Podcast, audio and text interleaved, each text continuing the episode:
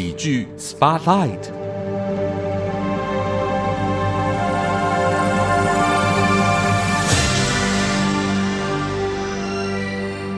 前进到议论纷纷、喜剧人生的专题时间，今天要和大家一起来聊天的好朋友，是我们所喜爱的全方位的表演工作者。你会透过许多不同的媒介欣赏得到他的机智、他的幽默、他的速度之快，就是他是一个非常灵活的演员。为大家邀请到的是唐从胜，从从哥。Hello，咖啡猫好，听众朋友大家好，我是从从。讲到我做喜剧这个专题，心中一直在想。要邀请哪一些名家在台湾的表演工作者？唐从胜应该是我第一个想到的名字。哎呦，哇，这么荣幸！就是因为 哦，就是因为可能看你表演非常多年了嘛，不论是电视节目的哈、啊，舞台剧其实算是也算是资深的，我们算是票友等级的。哦，对，但是但你也做这个节目，你也看很多节目，哎，是是是，对，哎，特别爱看。哎，所以有有一些看过就忘了。您、嗯、您演的很多看过也忘不了哎。是我。会习惯在我演的剧跟我的角色当中塞一些，嗯，一般观众在剧场里头看不到的，是是是，比如说像特技的翻啊、跳啊，嗯、或者是打，嗯，对啊。然后像我在疯狂电视台里头有安排过一场，我跟导演商量之后，就是摔跤，对，我们在舞台上很痛，架了一个擂台，对。有有真打，也有说不是说真打，那还是套招啦。但就是你该打到会疼的还是会疼这样。嗯嗯、然后呃有受过伤，嗯，在舞台上在排练的时候都有过，是是对。但是那一场戏对观众来讲，哇，你你神经病，你们怎么会这样啊？真打，哎呦我喂！可是听了他又很爽，嗯、又很又又又很享受，是。嗯、那我觉得那个就是我要的。因为一般你要在台湾的剧场里头安排这种场面，嗯、真不容易。是是，对啊，那我们花很少的钱，嗯，简单一个擂台的布景就搞定了。没错没错，嗯、像那场戏原本导演要的是全集，哦，他设计是全集，但我觉得全集不好看啊。嗯，拳击能有什么？直拳是勾拳，嗯，上勾下勾，没有肘，没有膝，没有踢，没有摔。嗯是，我想还有什么嘞？哎，嗯，摔跤啊，是。那台湾人多爱看日本摔跤，对啊，那就打摔跤吧。可能那是打摔跤怎么怎么还怎么玩？那就、嗯、那个把蓝绿对决，哎，然后加上一个丑闻或一个弊案，是冠上一个招摔跤招数的名字。哦，对，摔跤还有招数。对，那拳击只有左勾拳、右勾拳、直拳就没了。嗯、摔跤每个招数都很怪，什么逆十字固定法啊，什么下位固定法啊，是是，对，那个多听起来多厉害。哎，好，我们就开始排，把原来的剧本全部停掉，哇，重新排一个，就一排。排了三回合，就打可以打三回合，一计算时间十九分钟半。打针的，打针的，就设计太多。当然我我喜欢这样，设计很多之后去无存精，是剪出来好像只有六分多七分，然后只打两回合，嗯，很好笑。原本就是要大量的先去发想嘛，对对对，大量的各种的资料都要出来，点子丢出来，对，实际在表演才慢慢的去做出最后的那个精华的一个状态。对，那我这样想一想，跟从哥合作的这些导演，其实某种程度也算是蛮幸运的，就是因为这个演员会给你一些 feedback，对，呃。才会让他本来所想象的又长出不同的花朵来。哈，我喜欢这样。嗯嗯嗯，只要跟我的角色有搭到的，是不管是人物或是情境，嗯，我都希望能够精彩。是，嗯，对啊。当然，因为我毕竟我不是导演，所以也不能够预举。对，那我会在我的能力范围内跟导演沟通。嗯，那我也不是下指指导是棋，是是导演我建议这地方能不能怎么样？对对对。只是我建议的命中率大概都有七成五以上，是啊是啊，算高哦。嗯。然后像我在梁志明导演的果陀剧场，叫做一个兄弟，有一幕也是从一楼就攀到二楼，然后后来上了一个高台，在两层楼高的地方再架了一个蹦床，那个蹦床只有一公尺宽。然后两公掉下来要精准呢，要精准啊！我就在上面前空翻、后空翻这样子，还有做直体啊，很久没练啊，嗯我也不是专门的练专业的练家子，都忘了、嗯怎么办？自己去体操馆练啊，哦。找老师，哎，麻烦你来教我，教了几个 OK，这样好一点，嗯。然后就去练，然后练了又很恐怖，因为在剧场是开的亮亮的灯，对，到不在排练场是亮的，对，到剧场是黑的，嗯，整个没有天没有地，一上去一旋转就整个不知道哪里方向天在哪里。方向感没了，嗯嗯嗯，就跟开飞机的那个一样，在空中看不清楚哪边是天哪边是地，就就很恐怖啊。然后最后的结果，因为编剧只写了一句叫一一一脚踢出了天外。嗯嗯嗯，只给你这句话，对啊，那你自己要去完成那个指令，对不对？对你，你你你找那个世界纪录的跳高选手来，也没办法呈现一脚。踢出天外啊，飞出天外怎么办？我说那就蹦床嘛。嗯嗯，啊，蹦床架高一点，一飞出去不就到到到天外？是，也对啊，就从二楼高架一个蹦床，再飞起来就弹嘛，弹的就高，又不是一般人的弹跳。对我当时的弹跳的能力就比那个在地面上的世界纪录的跳高选手还高嘛，差点要去参加奥运了，对不对？差不多了，差不多。对，我我参加残奥都还赢不了，我还参加奥运，那蹦就下来了，就呈现那句话。嗯嗯，对。一句话，每一个演员会有不同的功夫去解读它，当然还是跟演员本身的这工作的历练哈是很有关系的。今天喜剧人生，我们要来听啊唐从胜的表演本事啊，我想还是要回到某一个开端。我们知道，如果按照业界的说法，就是从哥算是科班出身的，大学就是念戏剧系，但是凡是还有更往前去做推演的哈，就是你为什么会喜欢上表演？在五月份的时候，因为我们看到你居家的时候写了一一一个，就是前阵子很流行的关于我可能让你很意外的 point，里面谈到了一个，我觉得怎么会有这么疯狂的小孩？我也在想，如果我的孩子跟你跟我说，妈妈，我每个礼拜六你给我钱，我去坐火车，我要去台南学什么的话，我心中也会想说，哇，你是一个小孩子，这个是可成吗？这个事情就是听说从哥您小学就会固定。自己一个人从台南坐火车到台北，到童星训练班上表演课。是的，这个是什么样的一个动机？然后父母亲也同意你耶？从小住台南嘛，对，眷村就就大概类比就是乡下吧，类乡下。那呃，小时候就对表演很有兴趣，嗯，在班上啊，同乐会啊，要要编故事，要表演，要什么都都是我。毕业要表演也都是我，这样我都会组织同学一起来演，那什么逗大家笑啊什么的。那就是呃，还有教会，在教会里面我也都是表演。是，嗯，我就嗯有一天看电视看到那什么，哎，台北有个什么。就当时的八点档的男主角叫做魏子云，哦对一个武打大侠。对魏子云老师，他跟傅雷老师他们办了一个什么叫“人华式演员训练班”争童星。哎呀，对我看到了来了，对，然后又去报纸上剪那个分类广告。那时候报纸后面都有一小格，看到什么争童星演员训练班什么，我就高雄有两间，台北有一间，我就都寄那个资料去，就回来都说都都欢迎我去试镜，我获。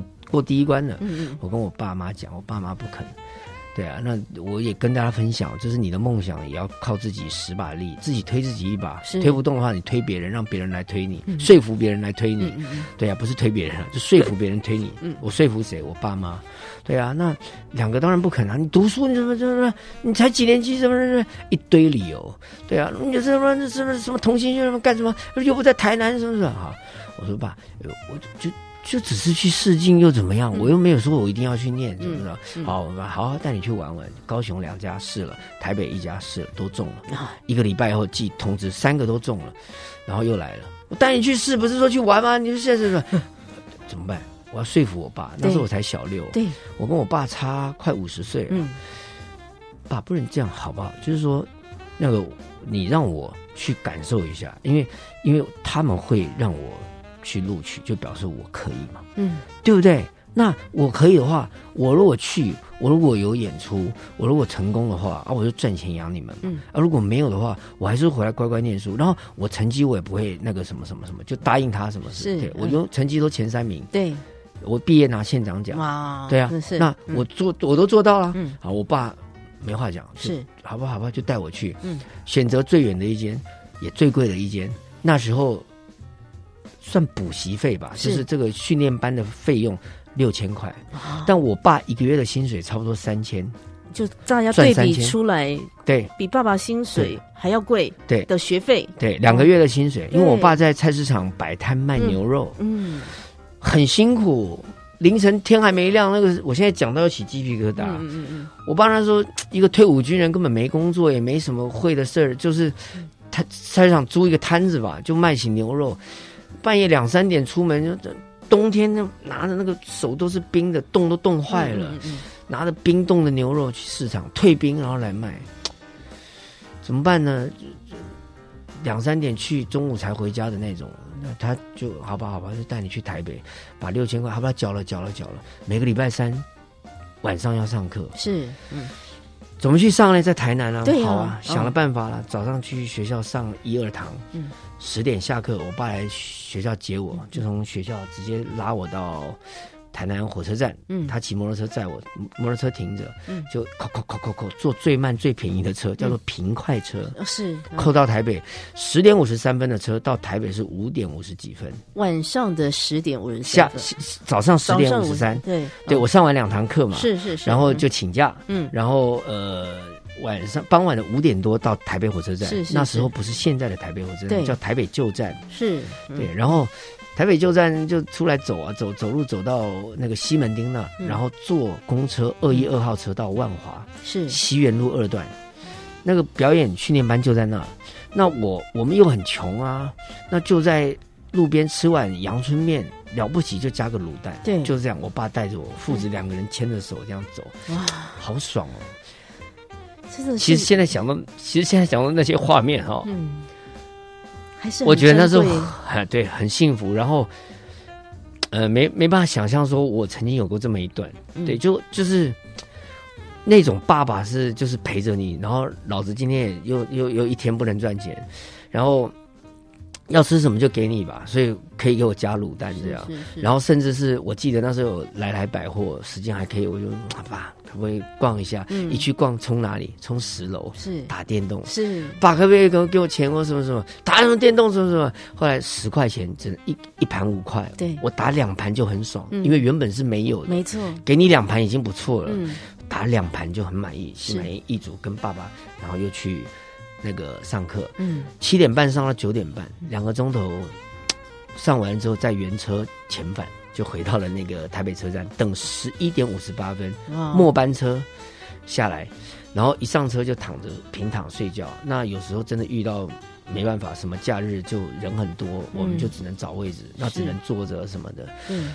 两个礼拜过去了，很辛苦。嗯我第二天一早回到家，我爸骑摩托车载我去上课，洗个澡就去学校了。，对。好吧，到因为到台南已经六点多了嘛，是。两个礼拜之后，我发现不对了，因为家里需要收入嘛。对。我爸礼拜三不能做生意，是。那礼拜四回到家已经六点多七点了，然后送我去上，还要去学校，然后我爸爸不能去批货，就不能去市场，所以礼拜三四都不能做生意。影响两天了。对我爸那时候的生意，只有一个成语可以形容，叫不三不四，没有三也没有四。对对对对对对对，好吧，我算给我爸听吧。下礼拜我自己去。什么？下礼拜我自己去台北啊？你这开开什么玩笑？你说什么什么什么？你才几岁？国小六年级的我一百三十几公分，是。好矮好小。对然后那很穷，我就算给他听，爸，你两天不能做，然后你两天不能做，你一天差不多三百块，两天差不多六百，嗯嗯。然后你要你要买一张那个全票，我是一零一，嗯。台南到台北，我记得票价一零一，是。半票，嗯。成人票是二零一嗯，然后你来回四零二，你这样一来一回，再加上不能不能工作，对。一千出头就没是了。是是是哎，，我嗯我一个人去，我只要二零二，对对对对，嗯。然后那个那个那个，我保证安全，因为你带我两个礼拜，我都知道怎么已经走熟了，对，真的假的？什么的？嗯然后我妈妈也不肯，最后我就说真的，我把那个价钱一算之后，他们想也不对，好像必须这样。是对嗯。礼拜三第三周嗯。让我自己去，我爸很担心，就送着我上车，然后我上去之后扣扣扣，那时候也没有公共电话，也舍不得打。嗯没错，我到台北就已经这个孩子就像丢了一样，上完课第二天早上，我爸准时会在那个等我，嗯，等我，把我摇醒，嗯，接我上车，然后就回家上课，成功了。第四礼拜以后就全部都这样走，哦，嗯我一个人。是。我想了，后来我才发现说，其实圆梦的过程哦，你不能光指望别人给你什么，在那些关键时刻，其实我自己说服爸妈，嗯。还有我自己答应的事情，我要做到，那个也是对自己的状态负责，然后也对自己的梦想负责。嗯然后让我爸妈放心之后，当然这中间都没有出任何差错。那我们中间很多遇到可能的困难都克服了，嗯嗯嗯对啊，包括说，呃，我可能睡过头，是那第二天一早我爸怎么接我，我们都算好了，就火车站。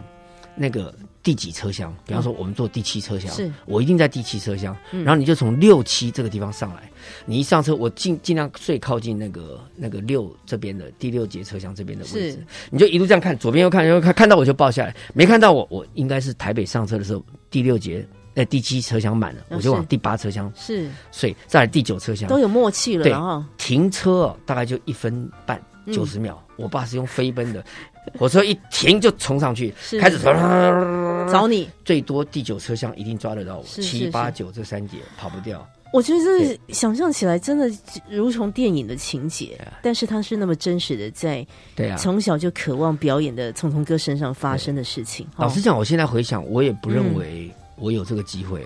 你凭什么？是小学六年级，对你爸几岁了？你家还有你哥、你姐两个姐姐，四个小孩要养。嗯我们什么家庭？我还要跟人家借钱，要过日子，六千块，对，你想都别想，你好好读书吧，你。是是，嗯对，啊，我们家是什么？台南这种乡下，怎么可能跟他演戏？嗯，我不知道，我现在在台湾，我是靠演戏在养家，对，就很奇妙。是所以我觉得就，上帝也真的很，呃，就就对我们家的这些所有的这些人，就是也很有那个恩泽。是，是是，对，哇光是提到那个小时候的冒险的故事，小小年纪为了要上表演班到台南，从台南到台北的这段过程，也想起很多。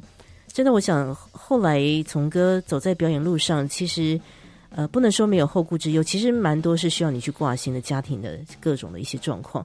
但是其实为什么你会有这么多的爱回馈在你的家庭？其实是你在那么小的时候，他们就已经一直在滋养你了。是啊，嗯，这些我我觉得喜剧人就是说你们在做表演这个工作，其实那个心中的那个情感是很厚的，他绝对不会是很表面的。当然，我一直要讲的喜剧的事情是，呃，大家好像觉得笑一笑就没事了，但其实背后是有很多深厚的功力的。今天我也想要和大家来抽丝剥茧一下，聪聪哥他让我们很开心，但他背后到底付出了什么样的一些心血？像是他的功夫，像我们刚刚一开始有讲到你，你这个在场子里面上上下下，哇，那其实都要经过很多的计算哈。我们先听首歌曲，待会再继续来聊聊唐从胜的表演本事。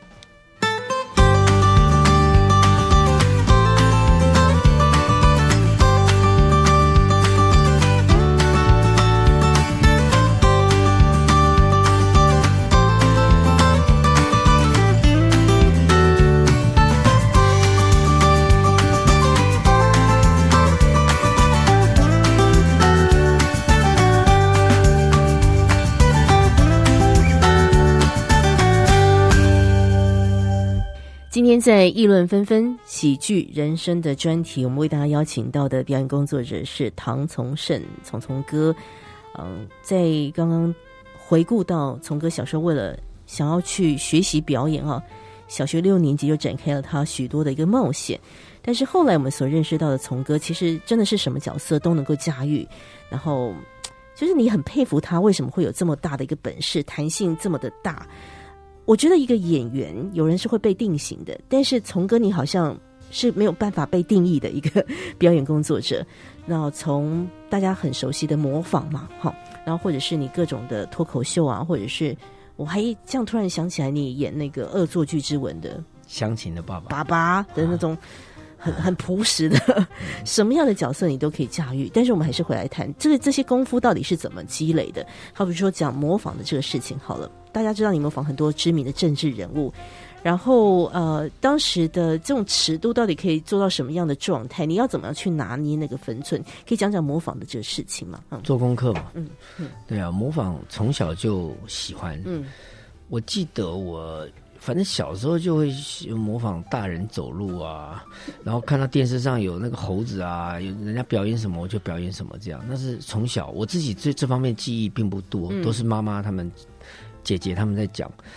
我印象比较深刻的第一次成功的模仿获得掌声是在小学，大概五年级左右。嗯，呃，那个时候有一个牧师在我们教会讲到，我印象很深刻，我们都我都叫他许不了牧师，因为他长得很像，有点像许不了。当时我们台湾的喜剧泰斗，对，然后我叫他许不了牧师，是因为他以前是做什么行业我忘了，但是就是现在归主了，嗯。所以他现在到处在在传福音，在做见证。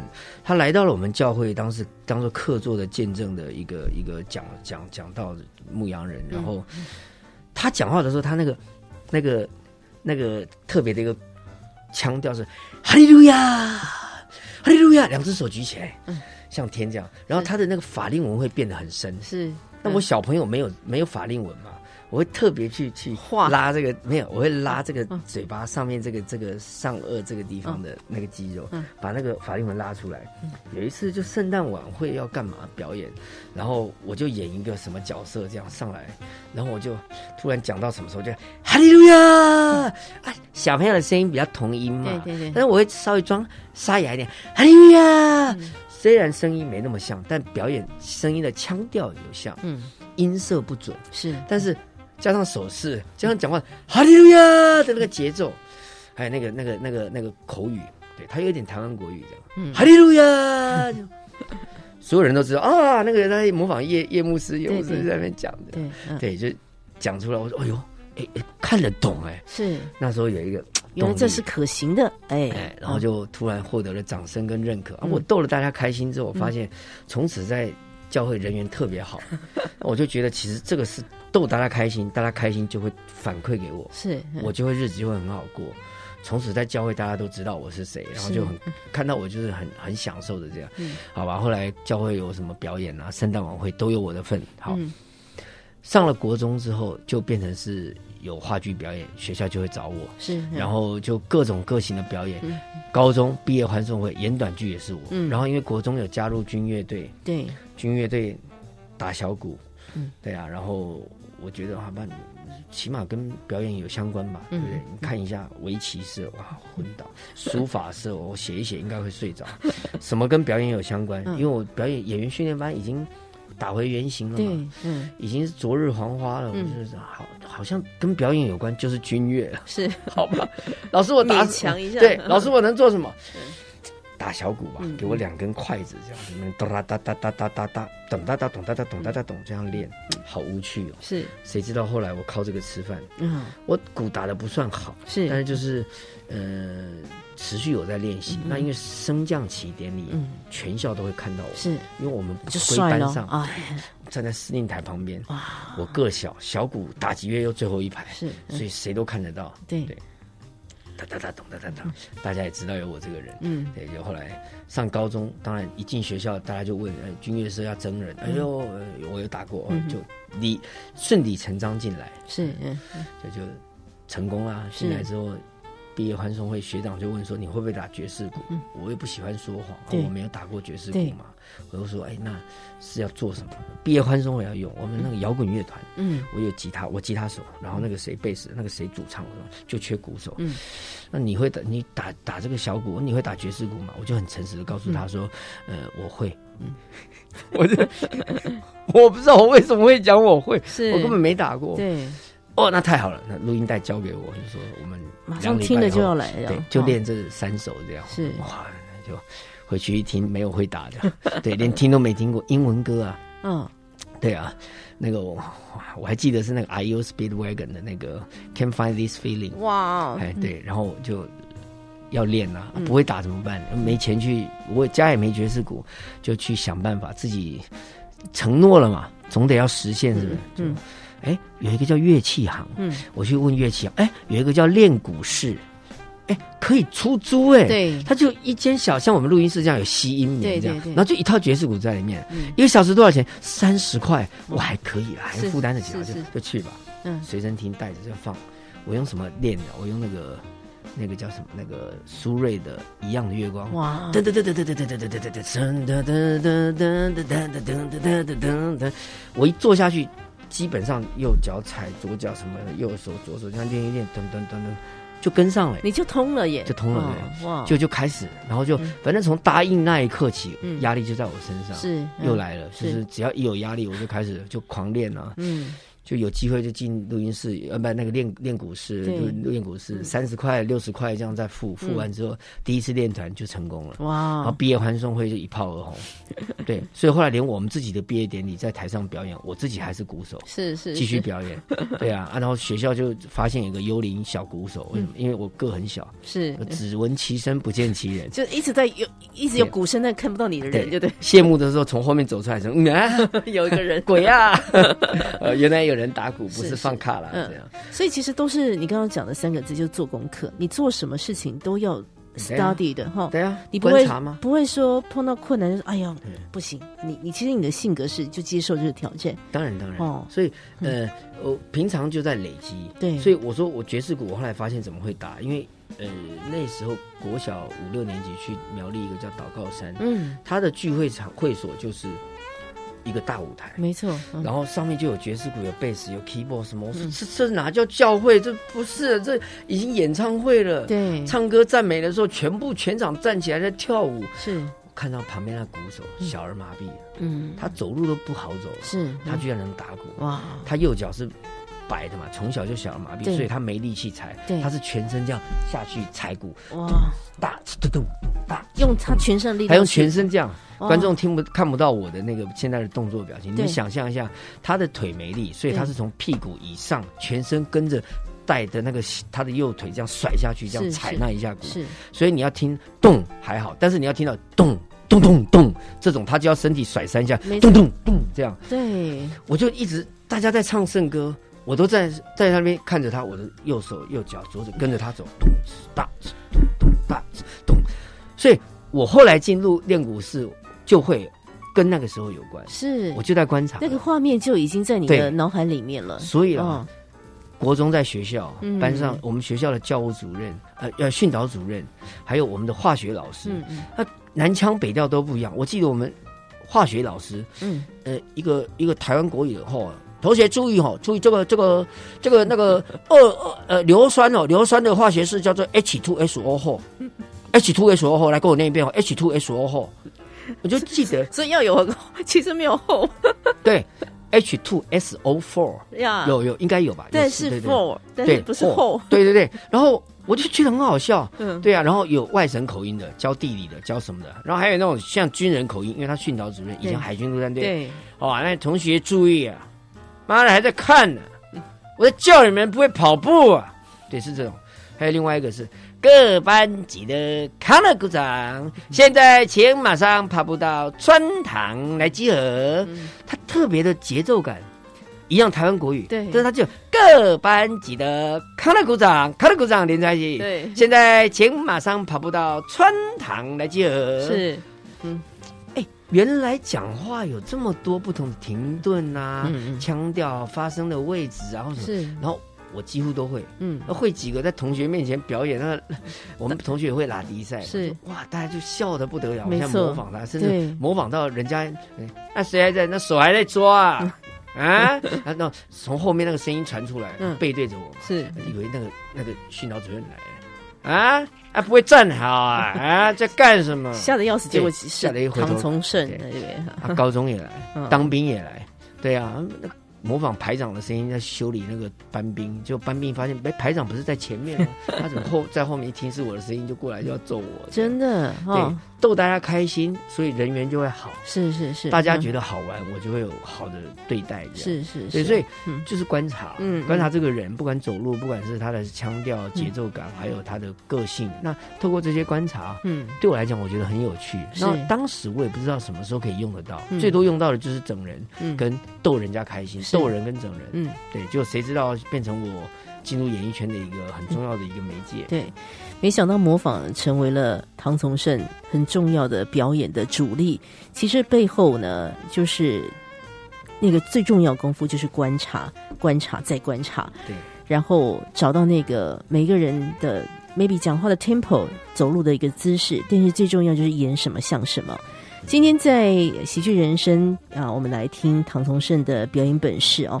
那么，嗯，因为呃，从哥你演过很多的角色，如果非得要叫你立刻讲一个，就是你这个很难忘，你当时为了要做这个角色，你真的哎也会不会有卡关的时候，或者是你现在想起来觉得很痛快的一个角色？嗯，其实也有啊。嗯，模仿阿扁总统的时候，其实也是个缘分。对，呃，莫名其妙有一天就突然傍晚接到电话，说唐洪盛嘛，呃是是是，我是什么什么节目制作人，我八大电视台的啊，然后我们现在想要做一个新的节目，嗯。想需要一个演员，是你好，呃，什么样的角色呢？呃，模仿阿扁总统。哦。啊，不不，那时候不是，他只是候选人，是。民进党的总统候选人，嗯这是一九九九年底，两千年才选举的，嗯。你要模你要我模仿陈水扁先生，嗯，对对对，我不会哎、我我个性就比较谦虚一点，我我是我是真不会，是，对，但是但是他突然来这个，我觉得有点太大了，嗯我就不知道怎么接这个招。我很诚实的告诉他，我不会耶，我没有经验过。他说、你可以试试看嘛。嗯我说我不确定。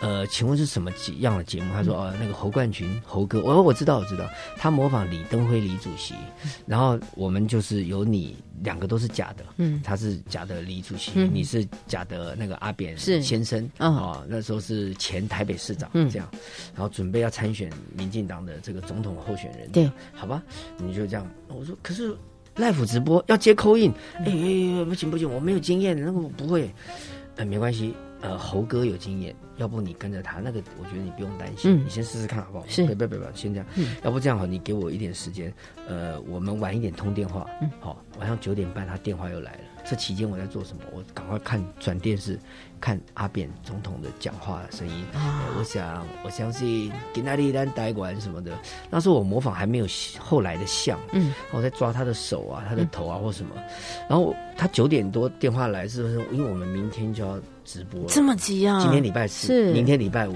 啊，对啊，我你因为礼拜一到礼拜五播出嘛，嗯嗯。然后我说我我真的没办法，因为又要现场直播，嗯嗯。还有我跟你讲一件事，就是因为我对政治是冷感，嗯嗯，老实讲，谁跟谁什么恩怨我都不知道。是，嗯。然后我不懂为什么是同样是民进党的，应该大家是朋友嘛，嗯怎么会林瑞图先生会跳出来会指责阿扁先生去干嘛干嘛？就同党你又互咬，这个这国民党好像没看过，是，他这民进党就没有，国民党也有，你不知道而已，是不是？啊，这个什么什么，我嗯哎，因为我是政治一张白纸，，对，那这白纸到已经白痴。我说你叫我去演那个，那人家问我什么，我怎么知道？是，那我虽然是台南人，我也不知道陈水扁先生之前有什么事嘛，嗯嗯。我甚至不知道他老婆叫吴淑珍，然后摔下来过，现在那时候都很陌生啊，哈，完全，我完全从零开始做功课。哇，那后来我也是一个起心动念是想帮忙，可是能不能请你先来帮忙？因为我们明天礼拜五，我们现在企划案就是需要一个假的那个候选人，，对，嗯，那就是先来一个阿明，因为他最近这个话题性声势很还不错，这样能不能来帮忙？我说。可是我怕我胜任不了，会害到你们。那个嗯现场直播，你们要接电话，没那不能这样。接电话你让猴哥接，啊，你能搭词儿你搭，不能搭你都不要讲话，嗯嗯好不好？你先来帮我们吗？是，我们礼拜五过了，明天过了，我还有礼拜六日可以去想办法。嗯礼拜一你来不来再说。我说嗯好，那我只帮一集。是，嗯对，就那一集帮完之后，晚上回去看重播，我自己都笑了。啊，对，因为那时候哈，因为我从其实我从电话挂掉哈，我就有点像开始焦虑了。是，我到半夜四点才睡，一路在追新闻。那时候又没有网络啊，对，那时候就是是第四台嘛，我就嗯一直转，每个新闻台转转转，只要有阿扁总统就停下来，阿扁停下来，听他的声音什么。然后那时候也半夜也没得买书，嗯买什么资料，上网也没有资料啊。是，对好吧，我就早上起来又一路看，看到资资料，看到下午进棚。就开始紧张了，我跟猴哥讲，猴哥不好意思，我真的怎么样怎么，没关系，你就跟着我就好了。什么？可是那为什么什么什么啊？阿扁他家有谁？他他他他知道的很多，是是是然后阿，扁是怎样，然后他还教我，嗯，我想，我想，没没再再比一点，我想，我想，我相信，我想，哎呀，还在一起调那个再哑一点，声音再哑，哦我相信，什么什么，哎，嗯就结果回去看重播是笑死了。是对，但当下并不是很像，因为当下哈，我喜欢一直点头，是。我，想，我相信，就觉得比较可爱，因为 因为当我们在对这个角色没把握的时候，通常我们会把它夸张化，是是，对，那那时候表演就比较夸张，嗯嗯。还有我那时候头发还没修，所以头发比较长。然后造型师也是第一次帮我做做做这个造型，所以嗯。两边的腮红又画的有点红，结果搞到最后一看就是一个像我们现在 P 图的哦有修图软体出来的阿扁总统是是，就有点娘炮，对对，是的。我想今天 我回去看，我说 你怎么会这样？是，但是大家第二天就效果很好了，对不对？礼拜六日重播，开始有人电话来，嘿，恭喜你！嗯对，南部的我妈那边的舅舅啊，什么你上电视了什么？哎呀呀，什么有听说你在演艺圈啊？你现在看到你哦，你阿扁啊中统什么？嗯对，就一堆人说哦，那个台南人，哎，问台南妹嘞，嗯，对，是大家说嗯我那个刀片什么就 就很好笑，就哦，呃下礼拜还来吗？嗯礼拜一可不可以来？来啊！是来啊嗯，然后看着自己手上的现金，你知道，因为录一集就限领。是我以前没遇过这种事情，以前都是今天拍完，然后要等多久才能领到钱啊？我我我我今天可以领，一天就有几千块，我说哇哇好爽。然后后来就是每天都有一个几千块，嗯嗯，我就是我我我我是不是到天堂了那是种感觉？是是是，每个礼拜五集，五哇，集都有我。了解。后来就因为这样。被杨登魁老板，八大电视台的老板杨董就把我签进八大电视台，是嗯。经纪约，嗯。然后整个把我保护的很好，从此进演艺圈就开始主持节目，嗯。做《冰原历险记》史瑞克的动画的配音，然后开始主持晚会活动、哇。尾牙，做脱口秀、做模仿秀，节目一个一个开，嗯，开始演，甚至演民视的八点档，是是是。一，路下来到现在，这都是有一些开端的。当然。好在当时第一次接到这个演阿扁总统还没选总统前的那个任务，所以有胆怯，所以有一些不知道会发生什么事情，但还是去接了。对，没想到改变了唐从胜的人生。是好，我们要先稍作休息一下啊，等一下呢要继续请从哥来说一说，其实他的表演不会只是发生在所谓的舞台之上，有一些机会他走到了一些特别的地方，跟那些看他表演的人一块来挖干净呢。到底他去了哪里呢？我们待会再继续来说。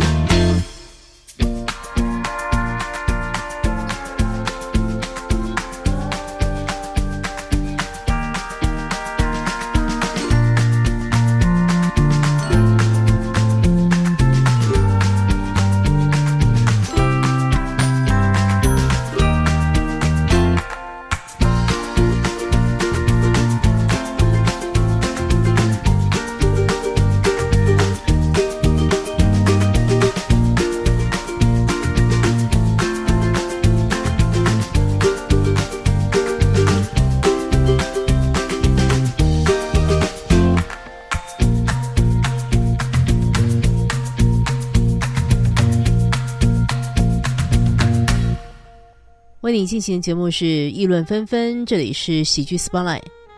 你所收听的节目是议论纷纷，持续进行的是喜剧人生专题。今天在喜剧 Spotlight 的时间，为大家邀请到的表演工作者是大家都非常熟悉的从从哥唐从圣啊。那其实讲到从哥的表演。不会只是发生在我们刚刚说可能是售票的舞台之上，或者是荧光幕里面，或者是大荧幕的前面。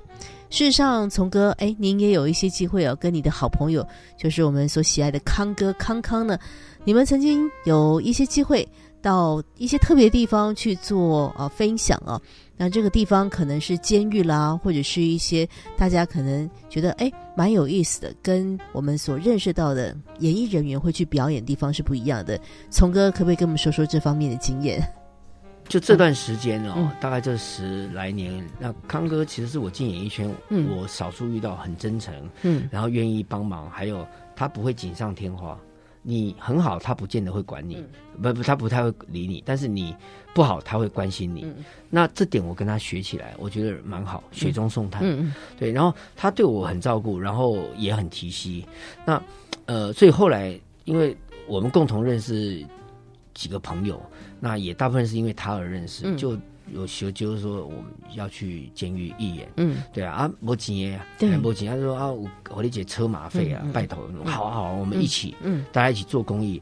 那康哥就会找我啊，或是白云哥啊、彩华姐之类的。那我们几个是很好的朋友群主，那谁有事要做公益要什么，我们都不会谈钱的，对，就人去这样子。然后我们能够吃吃喝喝，我们很开心，一路讲，脸小伟就很开心啊，好吧？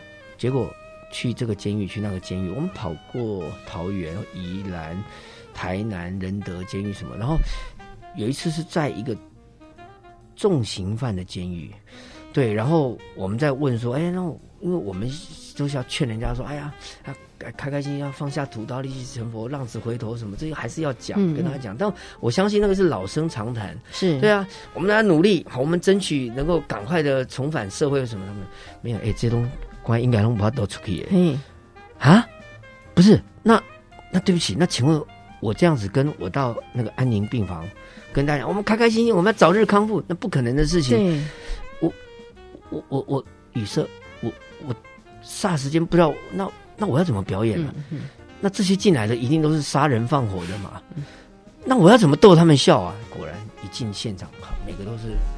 在看你说，对啊，他都赤龙赤凤的，他都是光头嘛，对，然后都是坐翘着二郎腿就坐着，然后戴着手铐，还戴着脚镣，嗯嗯，他们只要一起立走路就是咔咔咔那种，哇塞，我的妈！你看台下那每个都凶神恶煞瞪着你，那每个那个表情感觉你都听得到三个字，嗯嗯嗯嗯。嗯嗯，都是脏话，没有没有好听的这样，每个都翘着腿在那边就。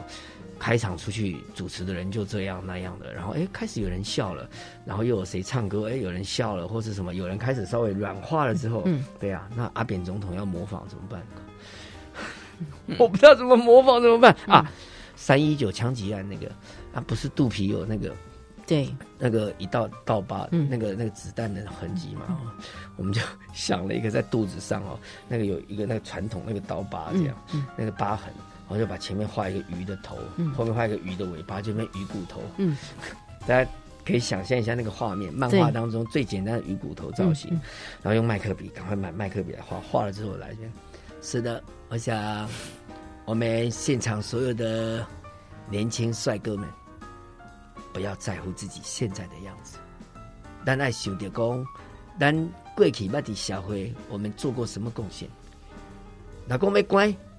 阿斌啊，我啊，马圣丁的学长，呃，我因为我以前被关过嘛，是是，我刚才讲是这样，对。但是我跟我们关系为的台湾，为的那的主由，为的民主，另呢，我们要想想我们能为社会做些什么。嗯，如果哪有机会，咱家个出来社会，我们一定要重新做人，好好的什么什么。很励志哎，他这是正面的嘛？是 是，他当然也不能纯粹这样嘛。对，在这边，我们的进来的原因不一样。但我知道各位也有我值得学习的地方，就是我相信大家应该对枪炮弹药比较熟悉。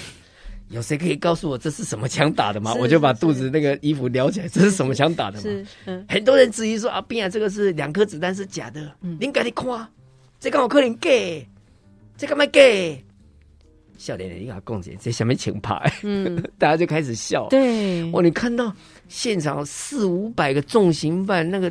他们身上背的人命，我不知道有没有到一百五十条。了解，了解。就是突然间 嗯，开始在笑的，你会觉得哇，这个不容易。对啊，啊，康换换康康压轴，康康出来，康康的秀也是很厉害。嗯，唱不录的时候，大班的也要给他磨我全场跟着一起呢。嗯，啊啊，下人会当了盖住呢，大家一起全场跟着唱。是，哎呀，Happy Birthday。啊，一起唱，因为今再过两天是什么中秋节啊，是什么节？啊？我们不能回家，但是这边我们陪你们，我们就是你们的家人。哦，大家有人掉眼泪，是啊。还有，我还看到那个黑人来台湾犯法被抓的，是，然后去女子监狱遇过印尼的，嗯，菲律宾的，是。啊，那个不知道是看护还是什么，然后有的可能是嫁过来杀老公或者什么，哦或者是是被虐待，她反抗，嗯。呃，动刀或什么的，嗯。对，当然也有可能诈骗什么之类的，这样外国人。我看到好难过、哦，因为你旁边关的都是陌生人，那我不知道他们在里面有没有被霸凌或什么。是嗯。当他们看到有人愿意为走进这个地方，为他们再做点什么，嗯跟他们一起过节，然后送上一些什么吃的、喝的，带点礼物，哇、掉眼泪耶！对快过年了，嗯不能回家，想家，掉眼泪，哇，这些都是非常难忘的。对，很难忘。因为唐从胜，我们今天访问的这位表演工作者，他其实可以说是站过各种的舞台了。但是我今天特别呃，请从哥分享，他其实有这样的一个公益呃分享，是到监所去，其实也是看尽了人生百态，就像是舞台上面的人生一样。我们常讲那句话，就是戏如人生，人生如戏。呃，面对生命当中那些所谓也也许是你不得不去面对的悲惨的命运，有时候我们要学习某种程度的一笑置之，或是透过一个更正向力量，把自己从那个深渊当中救出来。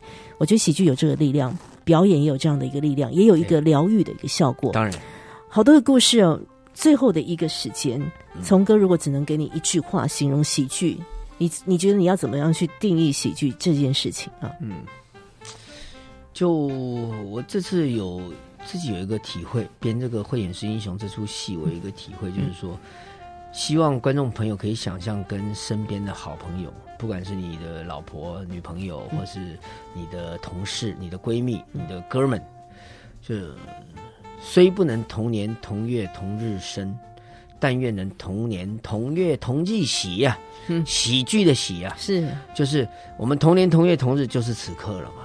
我们能够一起感受欢喜的事情，不管是吃的欢喜，嗯。看的欢喜，嗯。玩的开心，还是乐的开那个欢喜，嗯。喜这个是很重要。是，嗯。对啊，因为我们这中国字就喜嘛，喜事嘛，对啊，还有欢喜啊，没错。欣喜若狂的喜啊，嗯嗯。对，都都是都是这个概念。是，嗯。就有各种的喜，你就跟他找个可以跟你一起同年同月同日喜的朋友，嗯。一起开开心心的度过每一天。是啊，这样就对了。这就是喜剧存在很重要的意义。对啊，要歃血为盟啦，盟就是那个卖萌耍萌的萌，是是是草字头日月明嗯，对了吗？歃血为盟啊，不能同年同月同日生，但愿同年同月同日喜。快乐的的喜乐的，是的没有。错。透过喜剧带给大家这样的一个美好的生活的力量，对了，喜乐的鲜奶是良良药了吗？模仿又开始了哦。很多故事会继续发生，请大家持续 follow 一下唐宗盛的表演本事。今天非常谢谢聪聪哥的分享，谢谢谢谢咖啡猫。本节目由文化部影视及流行音乐产业局制播补助，谢谢收听。